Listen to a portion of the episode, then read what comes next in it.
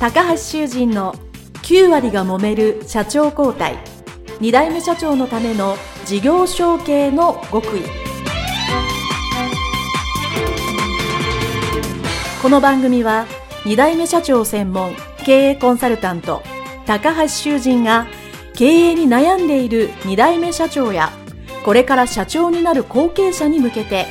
経営力を伸ばし会社を引っ張れるリーダーシップを身につけるための番組ですこれまで数百社をコンサルティングした実績から2代目社長ならではの悩みを知りその解決のための独自理論によって2代目社長もまた従業員も幸せに仕事ができることを目指した内容です皆さん、こんにちは。事業承継コンサルタントの高橋修人です。本日は後継者、後継社長のための自社株の取得についてお話をしていきます。皆さんのですね、会社、中小企業はですね、基本的に株式会社っていうのになってるかと思うんですけども、株式会社という以上、その株を基本的には全部今の社長、もしくは今持ってる株主から後継者さんに理想は100%集めるということが第一に考えられることなんですね。皆さんの会社がどのような状況か、いくつかパターンに分かれると思うんです。えー、分かれると言っても大きく、えー、2つしかないんですけども、えー、株式をある一定の方が、まあ、基本的には今の経営者さんが集中してほとんど持っているという場合か、もしくは複数の方に分散しているっていうパターンだと思います。まず、この集中してる今の経営者さんがほとんど持ってる。分散してても少数の場合はですね、基本的には今の経営者さんから次の後継者、後継社長の方が取得するというのはですね、そんなに難しくありません。これは、えー、私も今までポッドキャストで、えー、いくつかお話したことがあると思うんですけども、今の経営者さん、まあ、親族、まあ、お父さん、お母さんが多いと思うんですけど、そういう方から贈与または買い取りをするということが、えー、多いと思います。で、今日はその話ではなく、分散している場合、どういう風にしたらいいかというのが今日の大きなテーマになっています。まず、大前提として、株式を全部持たなければいけないというのはですね、これは法律で決まっているんですけど、株主会社を運営するには、株を一番たくさん持っている人、単純に言うと、過半数を持っている人、議決権を持っている人が、いろんなことを決めれるというわけですね。えーまあ、このいろんなことを言い出すとそれだけでだいぶ時間が経ってしまうんですけど、一言で言うなら、えー、社長を続けることも、クビにすることもできるという権力を持つことになります。まあね、中小企業って自分が一生懸命頑張ったのになんか、さらにね、あの自分の評価をされてクビになるっていうのは大層悔しいことだと思うので、基本的には中小企業は株主、自分が株主で自分が社長をやってるというパターンが多いと思うんですね。で、私はそれが中小企業にとって基本的にはいいことだと考えています。もちろんデメリットは言い出せばいくつかあるんですけども、重要なことは、やっぱり責任を持ってトップが決断をしてリスクがあると思われることでもチャレンジしてスピードでいろんな物事を解決していく。もしくは、ニッチ狭いところで中小企業なりの確実な経営をしていくということが重要ですので、やっぱり株を全部持って社長としての能力を持って中小企業を末長く発展経営させていくということが何より重要かなと思います。えー、ただしですね、事業承継私もいくつかのご相談の中ですね、もう何割かは、何割か、株式が分散している場合があります。えー、それがですね、えー、少数、何人かであればね、まだいいんですが、それを本当にもう10人とか20人とか、え、分散し出すとですね、それを1人にかき集めるというのはですね、とても大変な作業になります。では、その分散しているね、株を、どういう風に集めるかといういくつかの、手がございますので、それを簡単にご紹介していきたいと思います。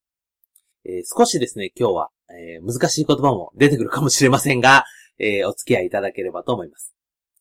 まず一つですね、その分散している状況の一番多くはですね、かつて株を持っていた方がお亡くなりになって相続をして、その相続人の人々、まあ、その息子さんとか娘さんにばらけてしまうっていう場合が一番多いんですね。お父さんが株を持ってた。その下に兄弟が3人いたら株式は3つに分かれてしまいます。ね。そうすると、どんどん持ってる人が増えていくということになりますので、えそれが一番困るわけですね。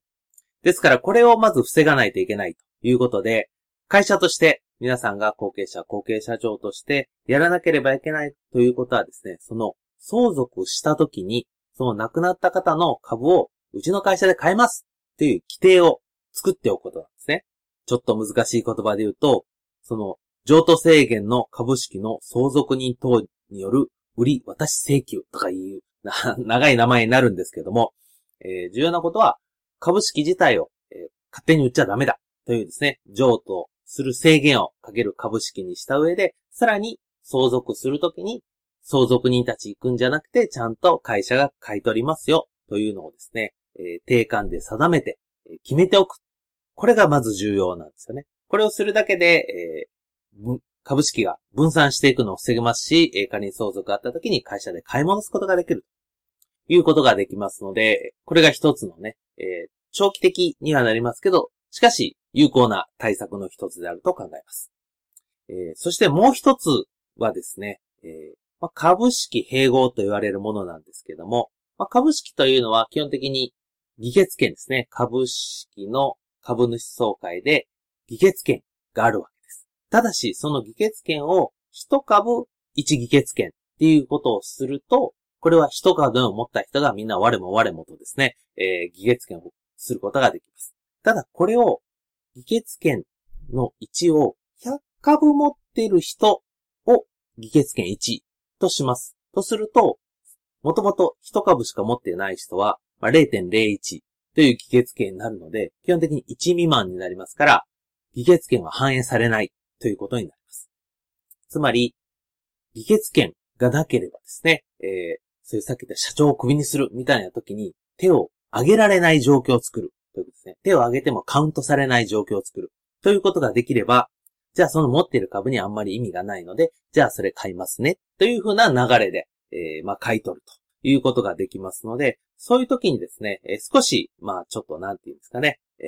ー、荒っぽいではないですけど、えー、力技になりますけども、株式併合ということで、えー、これもですね、えー、まあ、特別決議という、まあ、株主総会で、今までは1株、議決戦1だったのを、これ、10でも20でも30でも、100でもいいんですけど、会社で決めて、これぐらいの株式をまとめて持った人に、議決権を1個あげますよっていうのをですね、作っておく。作って決めておく。そうすることによって、少数のね、バラバラ持ってる人から、議決権がもうないので、交わしてください。というふうに、